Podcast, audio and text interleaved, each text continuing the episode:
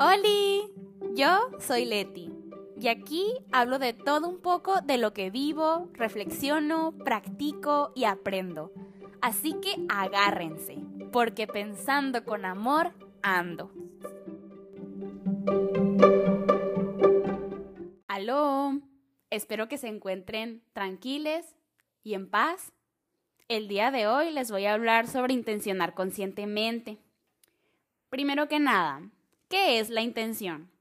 Según la RAE, es la determinación de la voluntad en orden a un fin. Es decir, la intención es aquello que nos motiva a que actuemos de una forma determinada. Adicionalmente, a ese conjunto de acciones o actos que llevamos a cabo es a lo que llamamos conducta.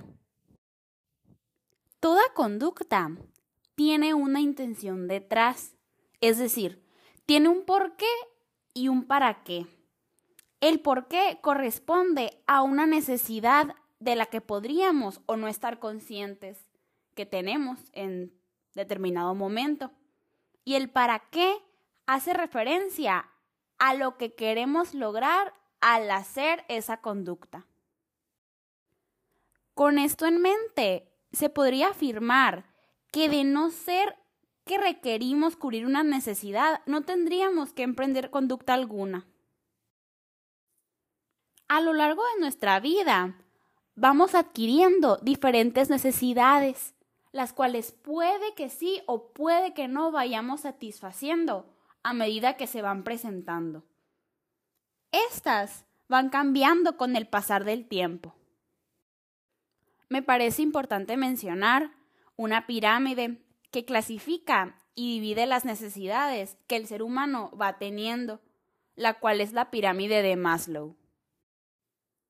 Esta pirámide está dividida en cinco secciones. La que está hasta abajo, según el autor, es la de mayor importancia. Sin embargo, eso no significa que las que estén más arriba sean menos importantes que esa el autor propone que a medida que vamos satisfaciendo las necesidades de nosotros desde abajo, podremos ser capaces de cumplir las que están hasta arriba. Es decir, no podemos cumplir la sección de necesidades que están en la cúspide de la pirámide sin antes satisfacer la que está hasta abajo.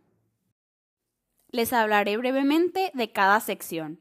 La primera y la que está hasta abajo hace referencia a las necesidades fisiológicas, que estas necesidades, según el autor, se deben de cumplir todos los días, ya que de no ser así, no sobreviviríamos.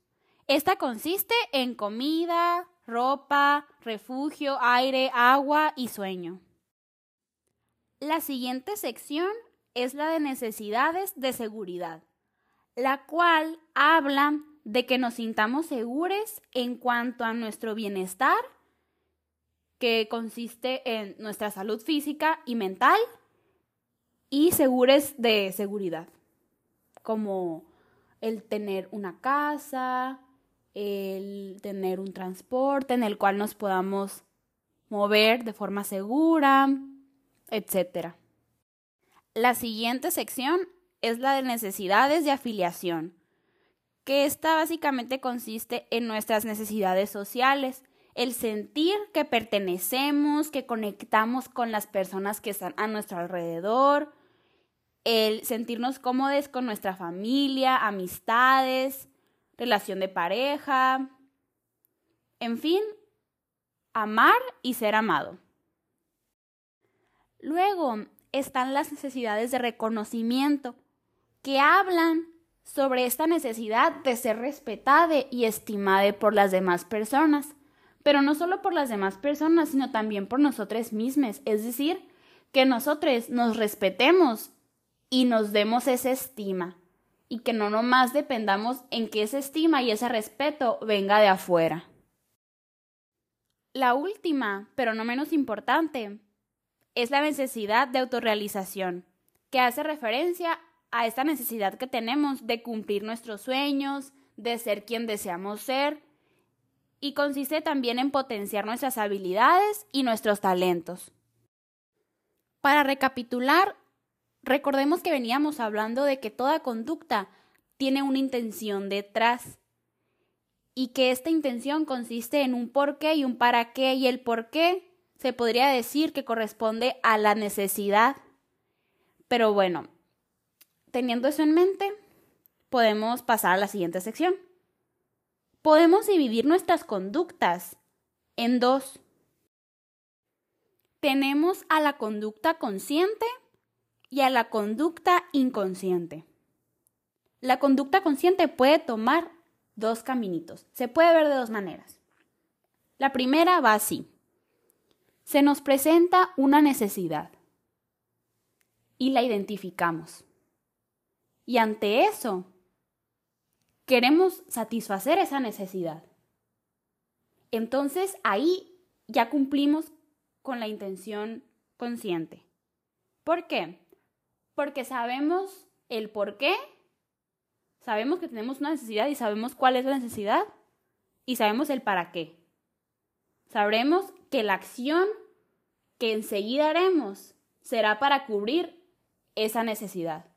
Entonces, intención consciente más necesidad es igual a necesidad cubierta. Y les doy un ejemplo. Cuando tenemos hambre, lo sentimos en nuestro cuerpo, lo identificamos y hacemos algo al respecto. Vamos a la cocina en busca de comida y comemos suficiente. El siguiente caminito que puede tomar una conducta consciente es el siguiente. Tenemos una necesidad pero no tenemos la intención consciente de cumplirla. Sabemos que está ahí, pero decidimos hacer otra cosa en vez de hacer algo para realmente satisfacer dicha necesidad. Entonces, sin intención consciente más necesidad es igual a necesidad no cumplida. Les doy un ejemplo. Cuando tenemos cansancio, y en vez de recostarnos y cerrar los ojos, vemos redes sociales. Sabemos que las redes sociales nos van a hacer descansar, estamos conscientes de ello. Pero aún así decidimos ver las redes sociales en vez de hacer algo para descansar. Entonces, la conducta consciente no siempre va a satisfacer una necesidad de nosotros lo que va a hacer que satisfaga dicha necesidad es que acompañada de esa conducta consciente vaya una intención consciente.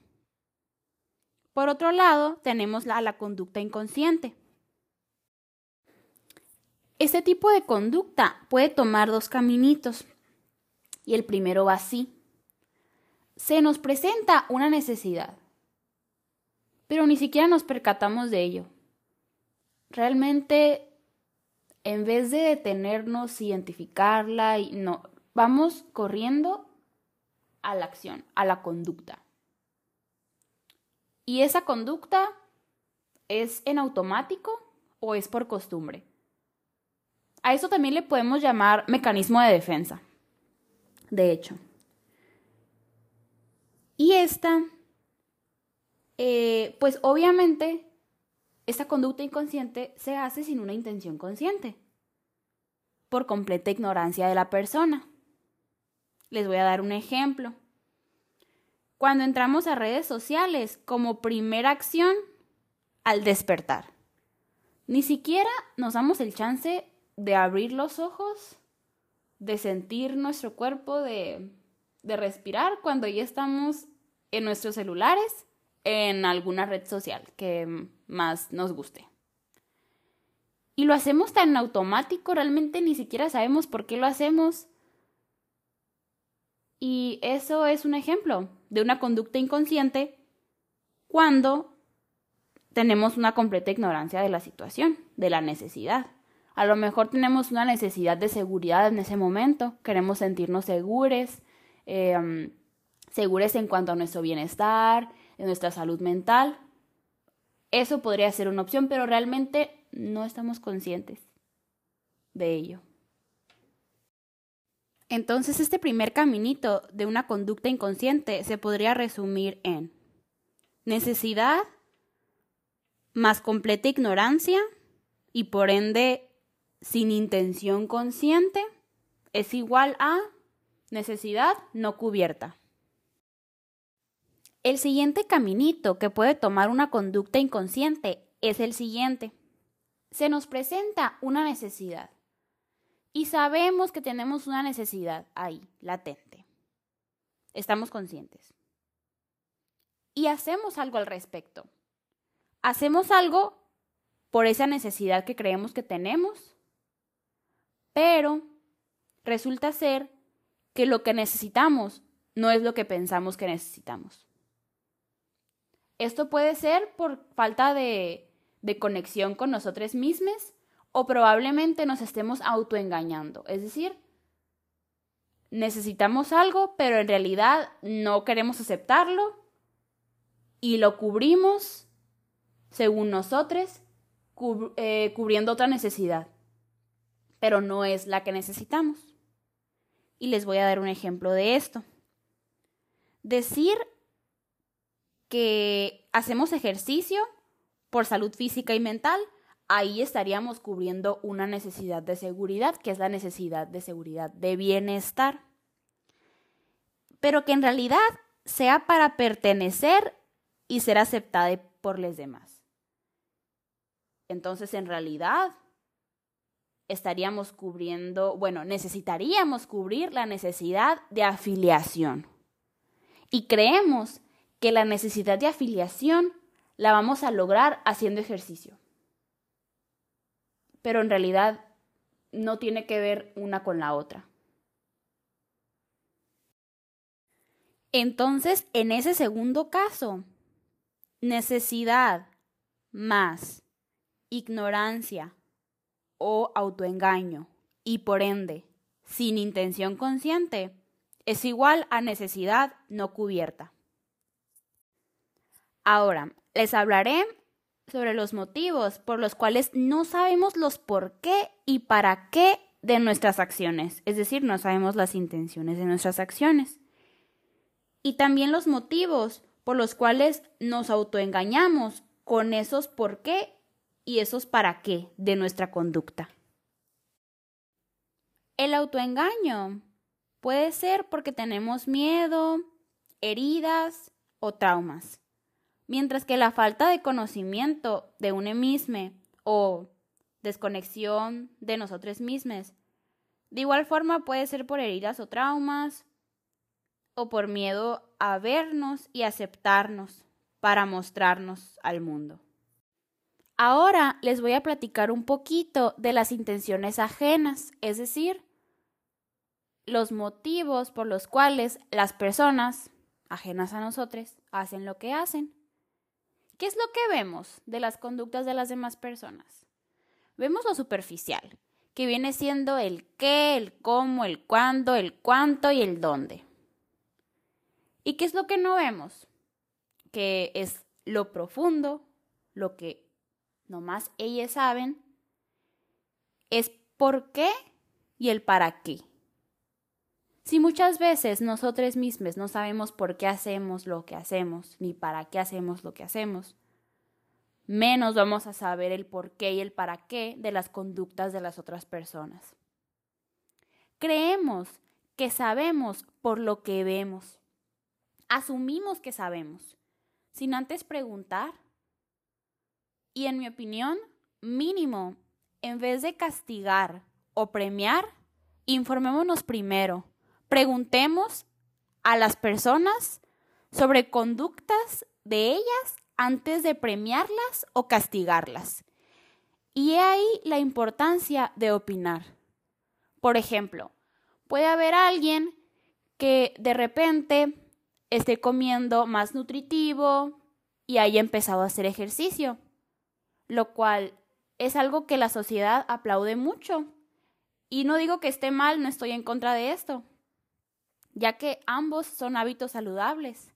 Sin embargo, eh, esos hábitos saludables no, no serán saludables si la persona que los está haciendo los está haciendo por un motivo que no es saludable para ella. Por ejemplo, si esta persona lo está haciendo para pertenecer, para encajar, para verse como alguien más porque no le gusta su cuerpo y probablemente esta persona tiene un trastorno de la conducta alimentaria y lo estamos aplaudiendo. Tras haber dicho eso, movámonos al siguiente punto. Intencionar conscientemente. ¿Cómo está eso? ¿Cómo se hace eso? Bueno, aquí yo te diré. Paso 1. Cuestiónate. Todo lo que ya haces y dices. Y con esto me refiero a todo lo que haces eh, normalmente, en tu día a día, en tu vida cotidiana. Según tú, todo eso. ¿Por qué y para qué lo haces? ¿Y cómo te hace sentir? Esto lo puedes escribir en una hoja, lo puedes hablar en voz alta, tú solite, o se lo puedes contar a alguien de tu confianza. Básicamente, el primer paso consiste en trabajar sobre lo que ya tenemos en nosotros mismos, que es lo que hacemos, decimos y somos. Paso 2. Autoconócete. Claro que no podemos autoconocernos de la noche a la mañana, y menos cuando nunca hemos intentado autoconocernos. El camino del autoconocimiento es un camino que no tiene fin.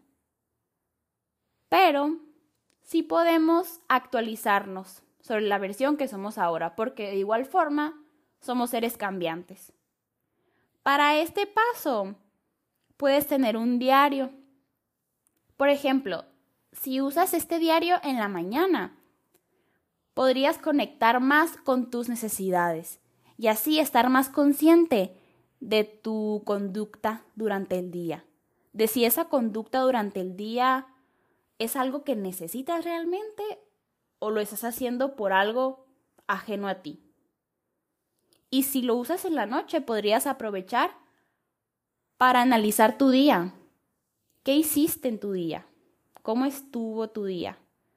¿Cómo te sentiste? ¿Qué emociones sentiste? Y así. También puedes pasar más tiempo a solas. Y esto lo puedes hacer de muchas formas. Puedes estar en silencio en tu habitación o en un lugar que, en el que te sientas cómodo. Puede ser igual afuera, en un parque, en un, lugar ah, pues, exterior. También puedes hacer actividades contigo mismo. Puedes escuchar música, puedes leer, puedes armar rompecabezas, puedes bailar, cantar, lo que sea que, que te agrade. Nota cómo eres contigo mismo. Conócete a ti cuando estás contigo solamente. Otra cosa que puedes hacer es responder preguntas de autoconocimiento. Esas las puedes encontrar fácilmente en Internet. Yo te recomiendo Pinterest, ahí vienen muchas. Y esas las puedes responder en una hoja en blanco, se las puedes contestar a alguien de tu confianza o las puedes responder en voz alta, en tu propia compañía. Paso 3. Y ahora sí, intencionar conscientemente. Respóndete las siguientes preguntas y te sugiero que estas las respondas por escrito. Primero, ¿cómo quieres ser realmente? Y esto, respóndelo con la mayor honestidad del mundo. Déjate llevar con la respuesta que salga. Tú solamente escribe lo que se te venga a la mente. No te juzgues, no te frenes. Nadie va a ver lo que estás escribiendo. Y luego pregúntate ¿Por qué y para qué quieres ser así? ¿Por qué y para qué quiero ser así? Y ahí te vas a dar cuenta si la respuesta previa que tuviste es algo tuyo o es algo de afuera. O es algo de los demás, de tu familia, de tus amistades, de lo que la gente espera de ti. Ahí te vas a dar cuenta de eso. Y además, con este por qué y para qué, te vas a sostener en el cómo quieres ser. Va a ser tu forma de arraigarte en eso. Va a ser tu forma de intencionar conscientemente. Luego, ¿cómo te quieres sentir realmente? Y no preguntes cuándo, por qué, cómo, en qué situación, cómo te quieres sentir en la vida. Y ve qué sale. Luego pregúntate, ¿qué quieres hacer o lograr realmente? Y esto incluye metas, sueños, objetivos, deseos, gustos, lo que se te venga a la mente. Todo lo que te haga sentirte bien, lo que te haga, lo que te saque una sonrisa. Y luego pregúntate por qué y para qué. Porque necesitamos asegurar de que tu respuesta haya sido 100% tuya y no haya sido una respuesta que se haya creado a base de lo que te dijeron tus papás, tus tíos, tus primos, tus amistades en la escuela, tus maestres. No, esa respuesta tiene que ser 100% tuya. Y ese por qué y para qué nos va a sostener todo eso que queremos lograr, todos los sueños y deseos nuestros. Va a ser nuestro recordatorio amigable de por qué seguimos aquí, viviendo. Tiene que ser tan fuerte, tan genuino, tan profundo, que va a ser nuestra intención más grande para para emprender todo eso que queremos hacer. Asimismo, el por qué y para qué de lo que queremos ser o de cómo queremos ser más bien, tiene que ser igual de fuerte, poderoso y profundo para que sea razón suficiente, motivación suficiente, intención suficiente para hacer lo que queremos hacer y ser quien queremos ser y animarnos.